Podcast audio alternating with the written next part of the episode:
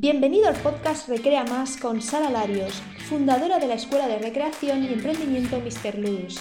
Estoy muy feliz de tenerte aquí porque estás a punto de aprender algo nuevo y transformarte en un recreador en acción. Así que prepárate para tus tips de recreación y emprendimiento para diferenciarte en el sector con contenido, gestión, innovación y crecimiento personal.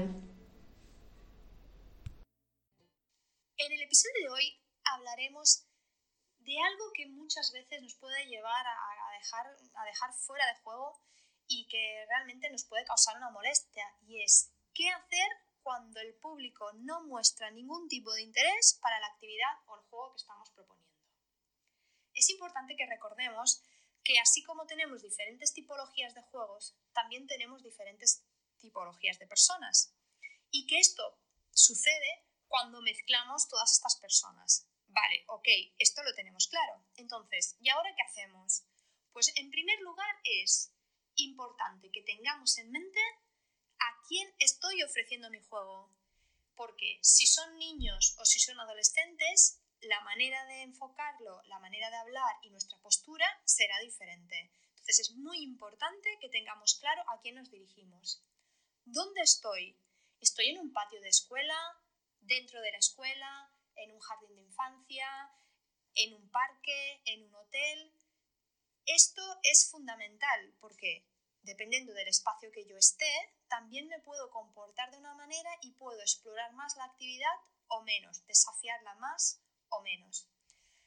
Tercer punto, ¿qué puedo llegar a controlar? Para que yo pueda tener esto bien definido, hay una cosa antes y es que tengo que tener bien claro qué voy a ofrecer.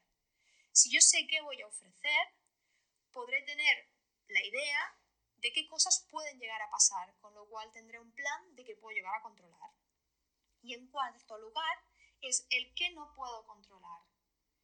Vamos a lo mismo, si yo tengo un plan, hay cosas que puedo llegar a no controlar. Si estoy haciendo una actividad en medio del bosque y empieza a llover, es algo que si empieza a llover en ese momento y no estaba previsto, no lo puedo controlar. Entonces, ahí sí que tendremos que dar un fin a la actividad. Por ejemplo, algunas estrategias que puedes utilizar y también importante, las estrategias van siempre acompañadas de un poder de observación.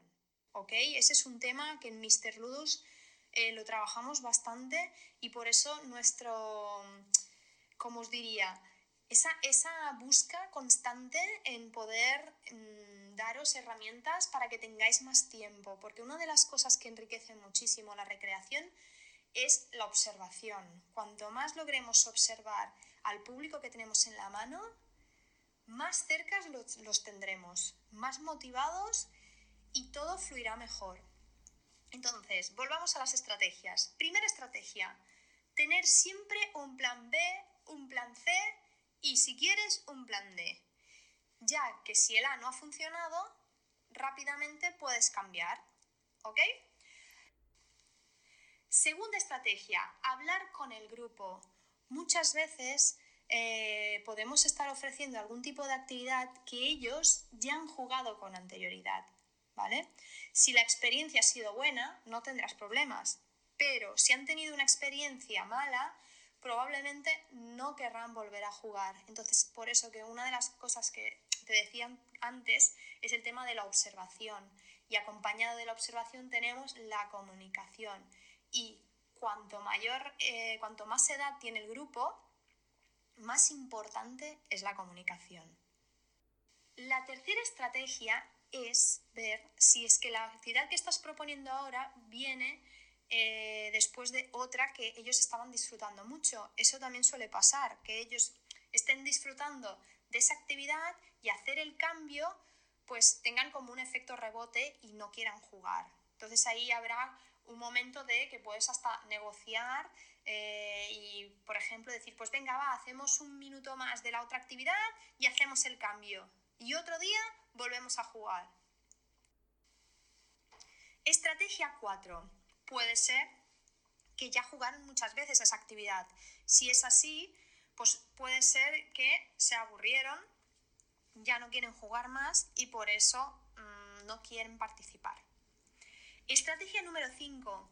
Si es un grupo nuevo, si estás empezando, puede ser interesante que lo primero que hagas, a la que tú sientas que no quieren hacer la actividad, pues es sentarse con ellos, charlar un poco, conocerlos un poquito más, ver qué actividades les gustan.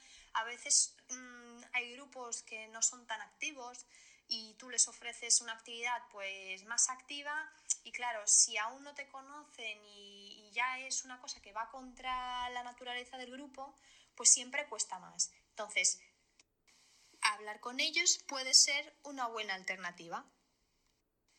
Estrategia número 6. Observa tu estado de ánimo. Muchas veces eh, nos olvidamos de eso y proponemos las actividades sin ser conscientes en cómo las estamos proponiendo. La manera que tú les hables, lo que tú llegues a pasar con tus palabras, es directamente proporcional a la respuesta. No es lo mismo que yo diga, venga, vamos a comer, y yo diga, venga, va, ahora, vamos a comer, la comida está riquísima, todos a la mesa. Seguramente habrás sentido un cambio de energía, ¿no? Al, al hablar de las dos maneras. Entonces es muy importante que tengas eso en mente. Y por último, la séptima estrategia, la emoción. La emoción empieza a crearse cuando tú entras en su mundo. Por eso desde Mister Ludos el consejo más grande que te podemos dar es que investigues, estudies, te formes para entender el público que vas a recrear, porque así es de esta manera que podrás recrear con emoción. Este episodio llegó a su fin y ahora te toca a ti entrar en acción. Recrea más y si te ha gustado, compártelo, así podremos llegar a más profesionales como tú. Te espero en el próximo episodio. Muchas gracias y nos vemos en las redes.